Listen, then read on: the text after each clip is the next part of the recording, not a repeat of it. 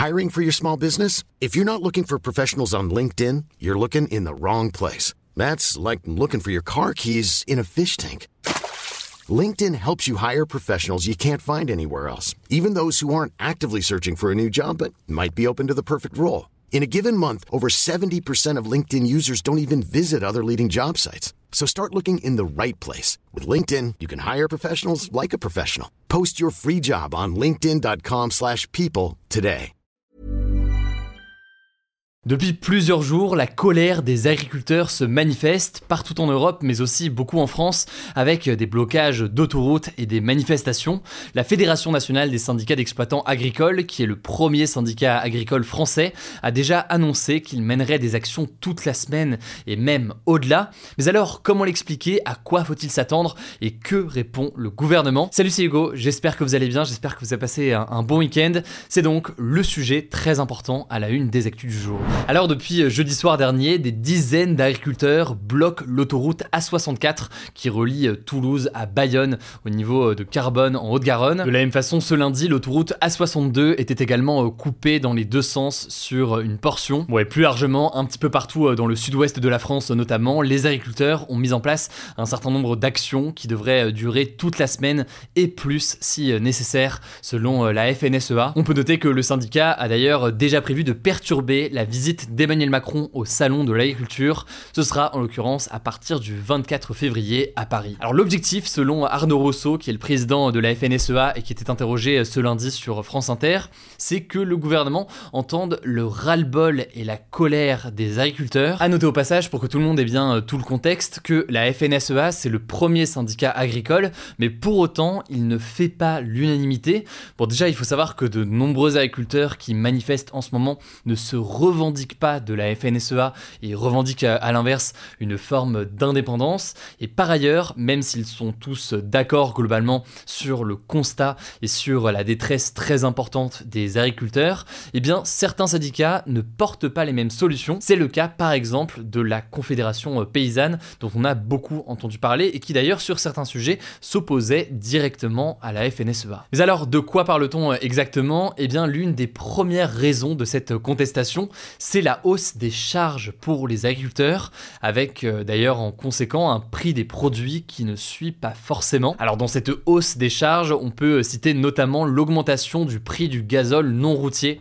C'est un carburant destiné aux agriculteurs et c'est une hausse qui a été euh, décidée dans le cadre de la transition euh, écologique. Il dénonce aussi une hausse des marges de la part des industriels et des distributeurs qui viendraient donc de leur côté les mettre en difficulté alors qu'en parallèle, vous l'aurez compris, eh bien il y a selon eux, une hausse trop importante des charges. Première raison donc, une augmentation euh, des coûts sur certains éléments essentiels. La deuxième raison maintenant, eh bien, les agriculteurs protestent contre certaines normes européennes et plus précisément certaines normes environnementales comme l'interdiction de certains pesticides qu'ils estiment de leur côté nécessaires à leur culture. Par exemple, dans ces mesures, on peut citer euh, le pacte vert européen qui à l'échelle européenne donc forcément euh, vise à réduire de moitié d'ici 2030 l'utilisation des produits phytosanitaires chimiques. En gros, une partie des agriculteurs estiment qu'ils ne peuvent pas se passer de ces pesticides pour leur culture. Et par ailleurs, sur ce sujet-là, il faut ajouter, selon eux, le problème des agriculteurs étrangers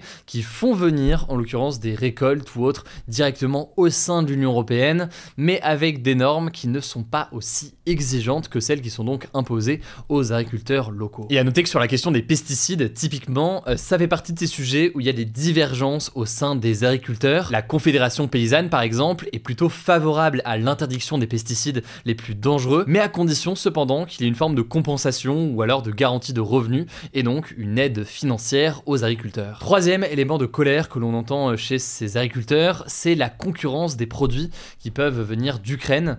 Une concurrence là aussi qu'ils jugent déloyale.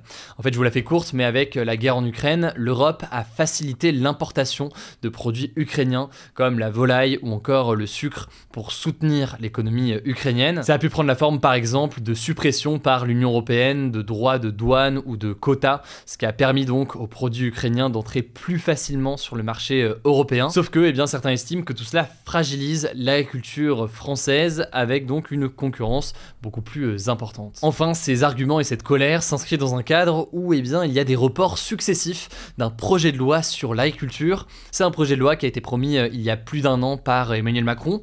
Ce projet, il a pour but de préparer l'agriculture française à relever les défis futurs en matière de transition d'un point de vue écologique, mais aussi en matière de renouvellement des générations d'agriculteurs, parce que c'est un métier en l'occurrence où il y a un besoin de recrutement important. Et enfin, pour terminer sur cette mise en contexte générale, sur cette colère importante, il faut savoir que la condition sociale des agriculteurs est souvent très difficile un agriculteur se suicide tous les deux jours en France, selon une étude de Santé publique France qui a été conduite en 2017 sur des données de 2007 à 2011 un agriculteur qui met le fin à ses jours tous les deux jours. Par ailleurs, il y a aussi euh, des difficultés souvent importantes avec euh, des risques de surendettement, des risques de charges de travail aussi extrêmement euh, élevés, le tout donc dans un contexte parfois difficile. Mais alors face à cela, que réclament-ils? Eh bien ils veulent que les prix déjà auxquels ils vendent leurs produits soient suffisamment élevés pour couvrir leurs coûts de production. Ils veulent par ailleurs des meilleures négociations avec les grands industriels ou les grandes surfaces sur la question des normes et notamment des normes environnementale. Donc, vous l'aurez compris, il souhaite un débat sur le sujet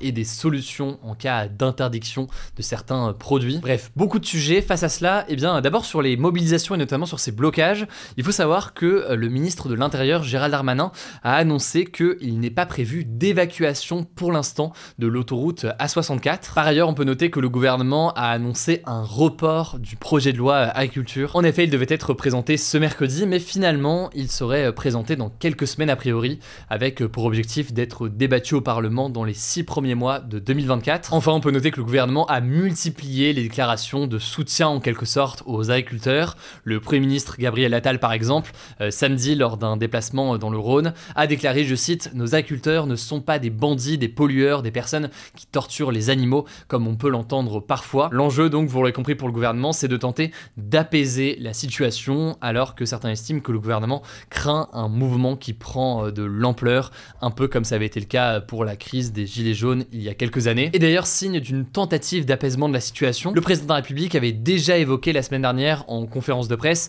une simplification de certaines normes qui peuvent décourager euh, notamment les agriculteurs, sans donner plus de précision euh, pour autant. Alors, faut savoir que des mesures ont déjà été annoncées ces derniers mois sur les lycées agricoles, sur des aides aussi pour la transition écologique, mais c'est des mesures qui sont jugées insuffisantes, que ce soit par la gauche, que ce soit par la droite ou que ce soit par l'extrême droite, avec des partis et des politiques qui chacun vont porter des solutions euh, différentes.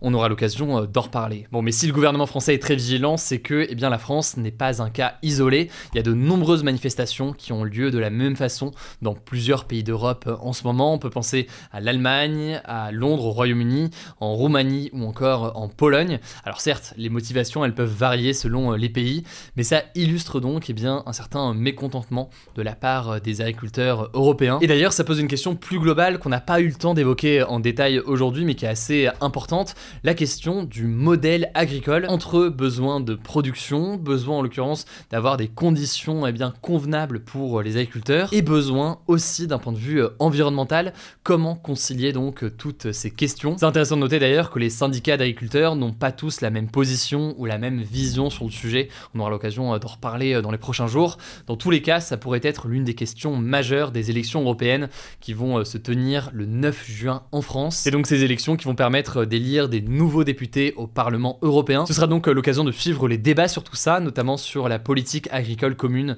qui est menée à l'échelle de l'Union européenne. Bref, sujet important, je vous mets des liens en description pour en savoir plus. Je vous laisse avec Blanche et je reviens juste après.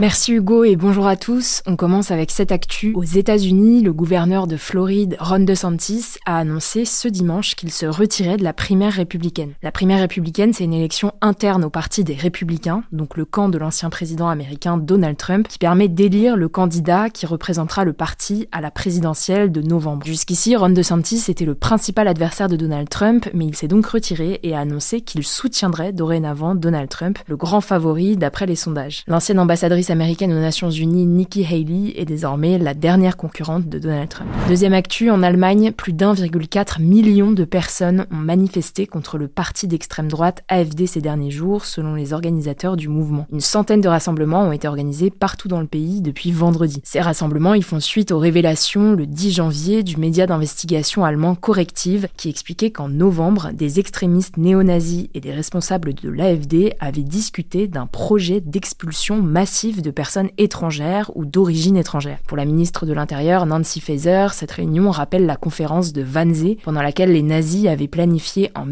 1942 l'extermination des juifs européens. Les manifestants ont notamment demandé l'interdiction de ce parti qui est en tête dans les sondages alors que d'importantes élections régionales vont avoir lieu dans quelques mois dans l'est du pays.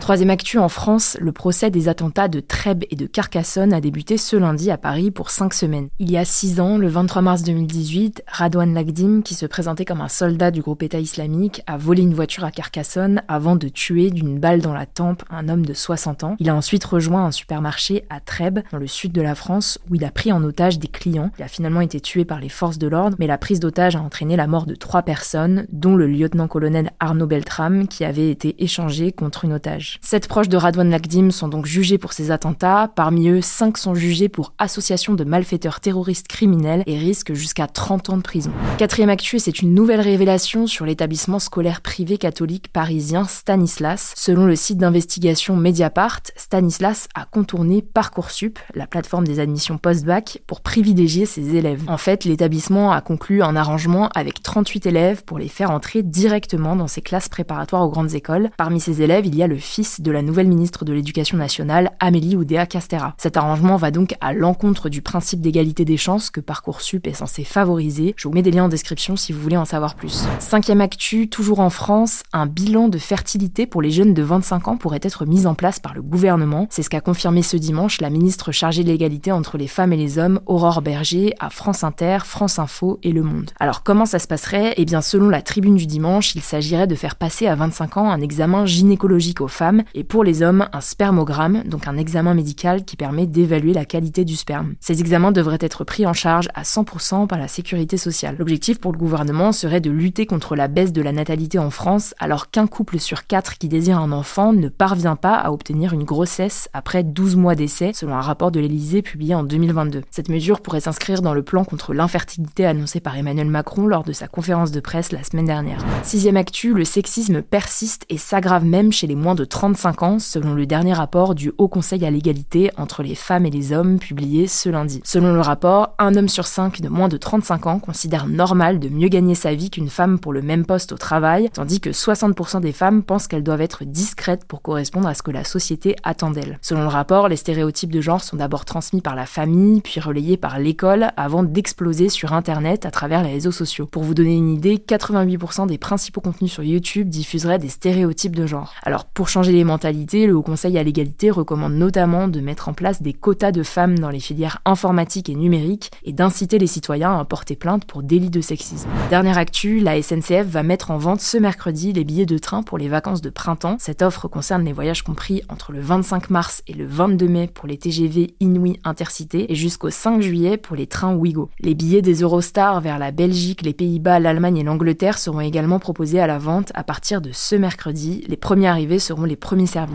Voilà, c'est la fin de ce résumé de l'actualité du jour. Évidemment, pensez à vous abonner pour ne pas rater le suivant, quelle que soit d'ailleurs l'application que vous utilisez pour m'écouter. Rendez-vous aussi sur YouTube ou encore sur Instagram pour d'autres contenus d'actualité exclusifs. Vous le savez, le nom des comptes, c'est Hugo Décrypte. Écoutez, je crois que j'ai tout dit. Prenez soin de vous.